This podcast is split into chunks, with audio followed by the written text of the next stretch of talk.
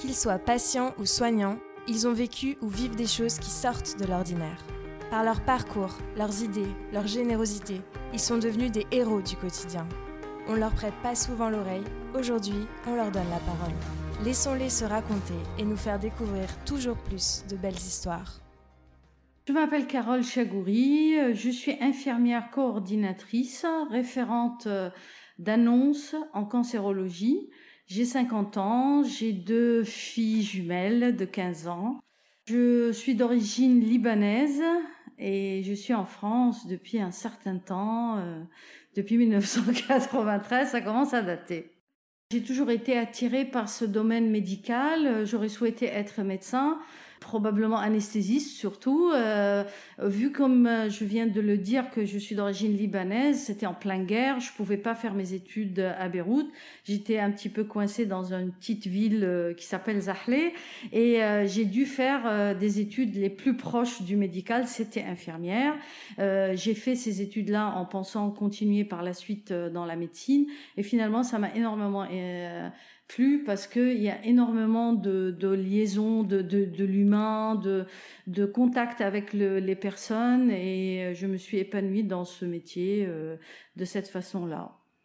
Depuis le plan de cancer 2003-2007, euh, je crois, euh, il y a une euh, obligation d'avoir une consultation avec une infirmière d'annonce, et tant mieux. cette consultation vient bien après la consultation d'annonce médicale. Ça veut dire que le patient, bah, il, reçoit les informations par le médecin, des fois même en deux temps. Souvent accompagné par sa famille. Et moi, je viens un peu après, voire une semaine ou dix jours après, le temps qu'il digère toutes les informations qu'il a reçues. Et souvent, bah, vu le choc qui leur tombe dessus, ben moi je reviens derrière pour mettre une couche sur tout ce qui est médical, chirurgical, etc. Mais surtout pour euh, un petit peu euh, ramasser les morceaux, cette prise en charge psychologique, euh, d'essayer de les rassurer, puis de leur expliquer. Surtout là, nous sommes dans une clinique chirurgicale, de leur expliquer la prise en charge chirurgicale ponctuellement chez nous, parce que par la suite, s'ils ont de la chimiothérapie ou de la radiothérapie, je leur en parle, oui, mais ils sont pris en charge aussi par une autre infirmière d'année qui est euh, dans ces centres-là. Déjà, j'ai eu cette chance de faire mes études euh, au Liban dans une université française. Du coup, quand je suis venue en France, euh, j'ai pu exercer directement mon métier. Au bout de quelques années, surtout après avoir eu mes enfants, j'ai ressenti un petit peu, on arrive un petit peu à saturation, à faire, j'ai fait le tour des choses. Du coup, j'ai fait des études en sophrologie, trois années en master sophrologie, puis de, l'hypnose sur l'hypnose et le PRTH principalement euh, que j'exerce pendant mes consultations et avec ces patients-là. Une partie euh, de ce travail euh, porte sur la sexualité. C'est un sujet en général tabou. Alors les patients que je vois, je vois, ils sont entre malheureusement, hein, entre 18 et 19 ans. Le plus jeune que j'ai vu, euh, il avait 16 ans, qui était atteint d'un cancer du testicule jusqu'à 80-83 ans et même plus. Avec euh, avec le cancer, euh, les gens ils sont atteints dans leur corps, dans leur schéma corporel et ça atteint énormément leur leur vie de tous les jours. Et c'est un sujet quand même un peu tabou et c'est pas trop dans l'urgence qu'on veut le traiter. Et puis le médecin ou le chirurgien, il va peut-être en parler, mais il va survoler ça assez rapidement. Du coup, moi, euh, une partie de ma consultation, je parle de ce sujet-là. Bien sûr, pas de la même manière avec tout le monde. Je tends une perche, je, je parle de ce sujet, et puis selon ce qui revient par rapport au patient, ben, je vais euh, détailler ou, ou pas. Euh, alors, il faut pas oublier que le cancer, ben, ça atteint, comme je viens de dire, le schéma corporel, la confiance en soi. Euh, sans oublier euh, tous les traitements qui sont à côté, qui vont euh, aussi enfin, agir sur sur beaucoup de problèmes, fatigue, déshydratation, enfin énormément de problèmes qui peuvent toucher aussi la sexualité et surtout l'estime de soi et l'intimité. Bon, je pense, nous, on travaille beaucoup sur la cancérologie euh, urologique et digestive, comme un cancer de testicule ou cancer de prostate, ou les cancers même du côlon. Quand il y a un passage par un, anus artificiel, il y a quand même une atteinte à l'intimité qui est très importante. Du coup, c'est un sujet que j'aborde avec le patient, mais également avec l'accompagnant. Et si il n'est pas accompagné, parce que des fois ils viennent tout seuls pour me voir, je propose toujours euh, de voir euh, l'autre personne, euh, une femme, un homme, pour pouvoir leur expliquer tout ça.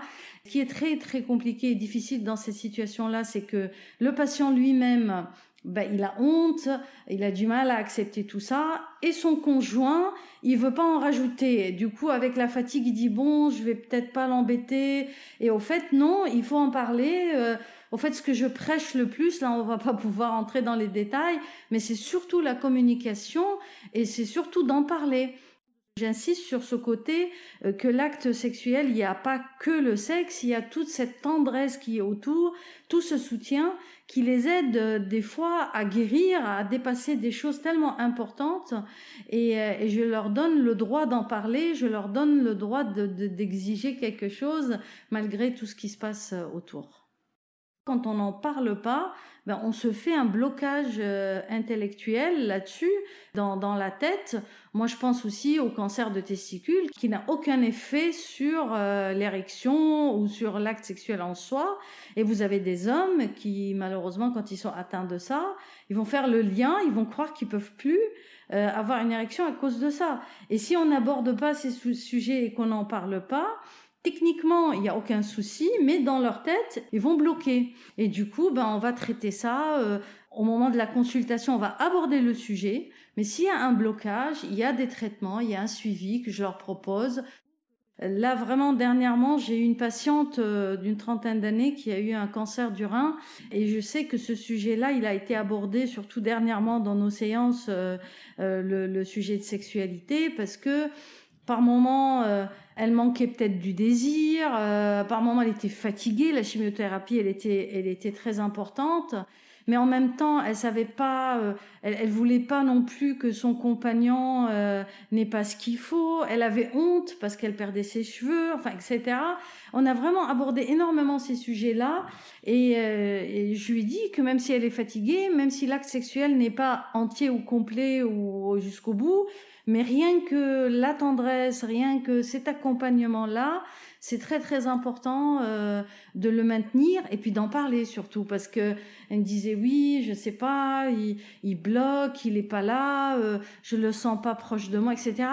Et il a suffi qu'elle discutait avec lui, qu'elle lui expliquait les choses et qu'ils en parlent tout simplement et que les choses sont revenues. Et même elle, elle avait ce désir qui est revenu et qui l'a aidé énormément euh, par la suite à, à, continuer. Bon, elle est toujours sous traitement. Je la suis toujours. Euh, enlever ce, ce, tabou sur le sujet, euh, vraiment banaliser les choses, en rigoler, et ça aide énormément, ça apporte énormément aux gens.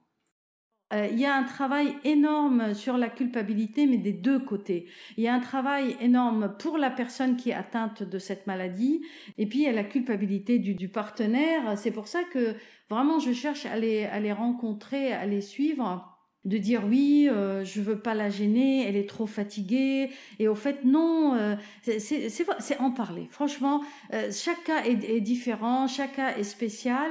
Et c'est des fois c'est la culpabilité qui joue, des fois c'est la honte, des fois c'est le manque de confiance. Et vraiment, le secret, c'est d'en parler, de communiquer ensemble euh, pour pouvoir arriver à, à, la solution de chaque couple, hein, parce que chaque couple est, est différent. Aujourd'hui, par exemple, j'ai eu, euh, j'ai vu sept personnes, sept personnes avec des histoires chacune euh, différentes de l'autre, et malheureusement des histoires euh, très difficiles. C'est très compliqué. Hein. Les gens, ils sont, ils sont très courageux, mais c'est compliqué d'aborder ces sujets-là avec un sourire, etc., etc. Et puis on porte sur nous, bien sûr. Alors, c'est sûr que ma formation et le travail que j'ai fait sur moi pendant cette période-là, la formation de sophrologie, de l'hypnose euh, j'ai fait aussi du Reiki, euh, où on travaille énormément avec les énergies. Et ces énergies-là, bah, ils nous entourent, au fait. Et euh, je suis un tuyau. Il y a un monsieur qui est venu, qu'on a discuté, qui est très branché comme ça tout à l'heure. Et il me disait, bah, je suis en train de pomper votre énergie, vous allez être fatigué au bout de la consultation. Je lui dis, pas du tout, vous inquiétez pas, servez-vous autant que vous voulez Parce que moi, je me sers de l'énergie qui nous entoure et il va m'en rester un peu. Vous inquiétez pas, allez-y. Franchement, euh, moi, c'est ce travail que j'ai fait sur moi énormément et qui m'aide à prendre du recul et, euh, et à trouver le positif dans tout. Parce que ça s'apprend, c'est pas donné comme ça. C'est vrai qu'on est différents les uns des autres, mais ça s'apprend de, de, de, de, prendre du recul, de savoir aider les gens sans s'enfoncer soi-même et prendre cette, cette distance-là. Euh, le cancer, c'est pas anodin. C'est une maladie. C'est vrai que maintenant, on peut plus dire à côté du cancer, c'est la mort. Ce n'est plus ça. On, en guérit ou on vit avec. Mais euh, ce que je souhaite que tout le monde entende, c'est que le cancer, c'est quelque chose que notre corps nous parle. Il nous dit quelque chose et vu qu'on l'a pas écouté avant, ben, il a tapé du poing sur la table. C'est vraiment prendre euh, le temps de prioriser sa vie, de, de, se centrer sur soi-même et la l'amour, la tendresse, etc. C'est quelque chose de très très important, de très porteur. Mais il faut s'écouter. Si on, on, vit dans un stress pas possible, euh, réorganiser sa vie, euh, garder que le stress positif, s'éloigner des gens qui vous pompent votre énergie, gardez votre énergie pour vous ou apprenez à la partager. Mais euh, voilà, concentrez-vous sur vous, ressourcez-vous. Chacun a ses ressources euh, pour. Euh, on peut courir, on peut faire du pilate, on peut faire n'importe quoi, mais que chacun retrouve surtout qu'est-ce qui peut lui ramener des ressources positives. Il n'y a que comme ça qu'on peut avancer. Et heureusement, aujourd'hui, on peut guérir du cancer. Alors, on y va. Positif. si vous aimez ce podcast, abonnez-vous et découvrez plus de belles histoires.